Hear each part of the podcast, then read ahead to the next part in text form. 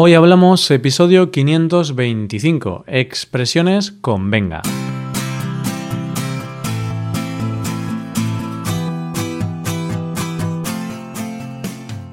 Bienvenido a Hoy Hablamos, el podcast para aprender español cada día. Ya lo sabes, publicamos nuestro podcast de lunes a viernes.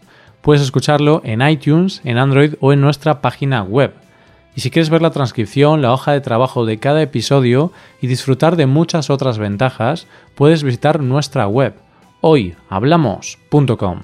Ahí podrás beneficiarte de cosas como un buscador avanzado de episodios, un lugar en el que votar los temas que te gustaría que se hicieran en el futuro, soporte premium y otras muchas ventajas. Además, si quieres hablar, pasar un rato de diversión y aprender cosas nuevas del español y de España, te damos la oportunidad de tener clases con nosotros.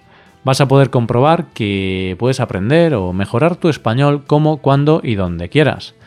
Una de las formas más útiles y prácticas de mejorar tu español es aprender palabras, frases, modismos y demás cosas que realmente utilizamos los españoles o hispanohablantes a diario a petición de los suscriptores premium del podcast que han elegido este tema en el apartado de votación de ideas, las últimas semanas estamos hablando de esas palabras comodín, de esas palabras que sirven para todo, como ya, vale, bueno y otras más. Ya lo sabes, coge lápiz y papel porque empezamos. Hoy hablamos de expresiones con venga.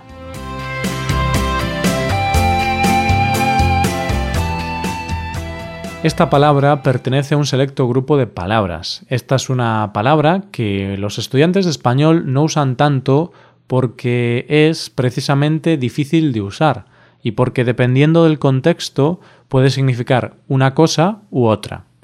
Si pensamos en la gramática, venga es la forma de la primera y tercera persona del presente del subjuntivo del verbo venir. También es la forma negativa del imperativo pero esto hoy no nos interesa. Esto lo dejamos para algún episodio de gramática. Hablando de sus usos, el primero y más repetido sería el que se utiliza para mostrar acuerdo. Por ejemplo, tienes ganas de hacer algo, quieres ir al cine y para ello llamas a un amigo. Él quiere ver una película de superhéroes y tú una película romántica. Finalmente tu amigo te dice ¿Qué piensas si este fin de semana vemos Aquaman y el fin de semana que viene ha nacido una estrella? Puedes responderle, venga, podemos hacer esto. Aquí, venga tiene el mismo significado que sí. Vamos a ver otro ejemplo.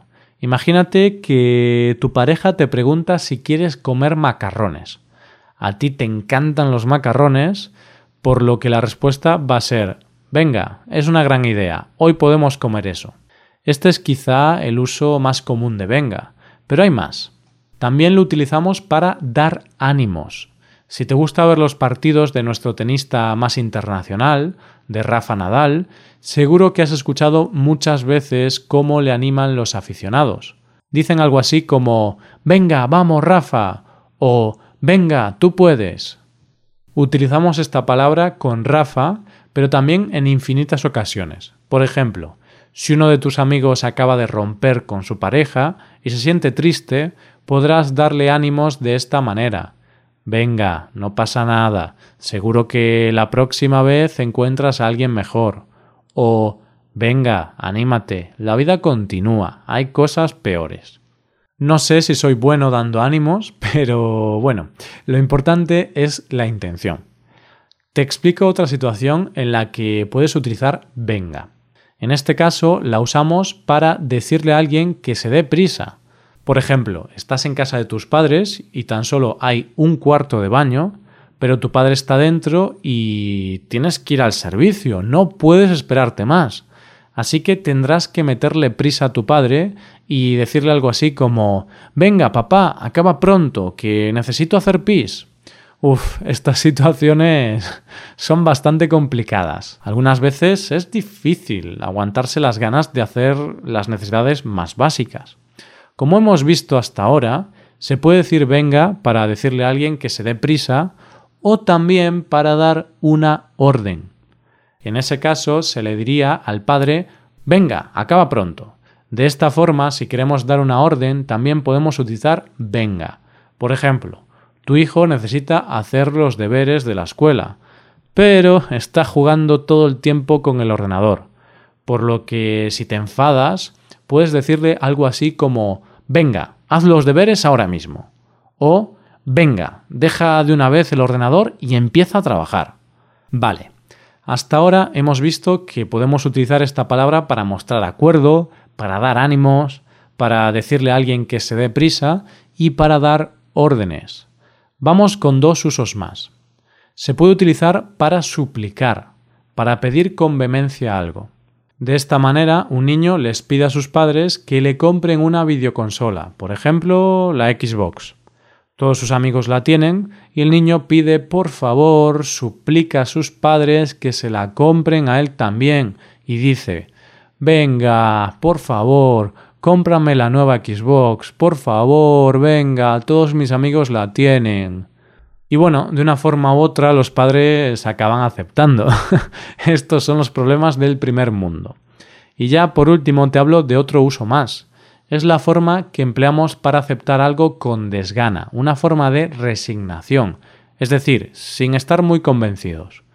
Así que imagínate que quieres ir a Barcelona de vacaciones, pero tu pareja quiere ir a Sevilla. Tras unas pequeñas discusiones, llegáis a la conclusión de que Sevilla es la mejor opción. Aunque le dices a tu pareja, venga, pues entonces vamos de vacaciones a Sevilla. Pero ya sabes que allí hace demasiado calor en verano. Espero que no nos equivoquemos. Pues estos son unos pocos usos de venga. Sí, digo unos pocos porque en realidad hay más. Sin embargo, no hay que aprenderlos de memoria. Lo que sí es conveniente es que la próxima vez que escuches esta palabra en alguna serie, película, vídeo, podcast, conversación o lo que sea, le prestes atención y trates de identificar su significado. Todo esto era lo que te quería explicar con el uso de venga. También tienes que saber que hay algunas frases o expresiones con esta palabra bastante interesantes. Vamos a ver dos muy comunes. Una de ellas es venga ya. Con esta construcción queremos expresar molestia o desacuerdo. Por ejemplo, entras en un supermercado para comprar algo y dejas la bicicleta en la calle. Sales del supermercado y la bici no está, la han robado. En ese momento piensas, venga ya, solo han sido dos minutos, qué rabia. Es normal estar molesto, a nadie le gusta ser robado. Otro ejemplo, eh, en este caso, de contrariedad o desacuerdo. Alguien te dice que Brad Pitt tiene 55 años y tú dices, venga ya, pensaba que tenía unos 40 años. Hay personas que con el paso de los años están mejor, se conservan como el buen vino. la segunda frase de la que te quiero hablar es no hay mal que por bien no venga. Este es un refrán muy optimista, muy positivo. Es un refrán que habla de que en cualquier situación negativa se puede ver el lado positivo. Por ejemplo, imagínate que se te caen las gafas al suelo y se te rompen. Al principio te preocupas y piensas en el dinero que te tendrás que gastar en comprarte unas nuevas. Pero míralo por el lado bueno. Quizá es un buen momento para renovar tu aspecto y comprarte unas gafas más bonitas. Quizá ahora vas a tener más éxito con las mujeres o con los hombres. Otro ejemplo. Imagínate que se quema tu casa y todas las paredes se quedan negras. Oye, quizá ese pequeño incendio es una señal para pintar las paredes con un color más alegre y bonito. Ese incidente hará que tu casa sea incluso más hermosa. No hay mal que por bien no venga. Este ejemplo es un poco de humor negro, ¿eh? no creo que a nadie le guste pintar las paredes por ese motivo, pero bueno, el refrán dice que ante lo peor, pues hay que sacar algo positivo de ello. Bueno, bueno, qué episodio tan intenso. ¿Cuántas cosas nuevas hemos aprendido hoy? ¿Cómo te sientes? ¿Hay espacio para más cosas en tu cabeza? Espero que sí, al menos deja espacio para esto que quiero decirte ahora. Y es que aquí vamos llegando al final del episodio de hoy, pero antes de despedirme déjame que te recomiende un par de cosas. Una de ellas es que puedes hacerte suscriptor premium.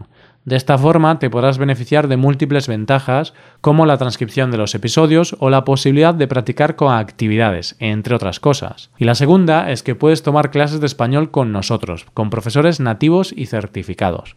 puedes tomarlas a través de Skype o a través de cualquier otra plataforma.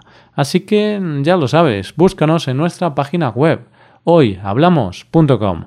Muchas gracias por escucharnos. Nos vemos en el episodio de mañana con más noticias en español. Pasa un buen día. Hasta mañana.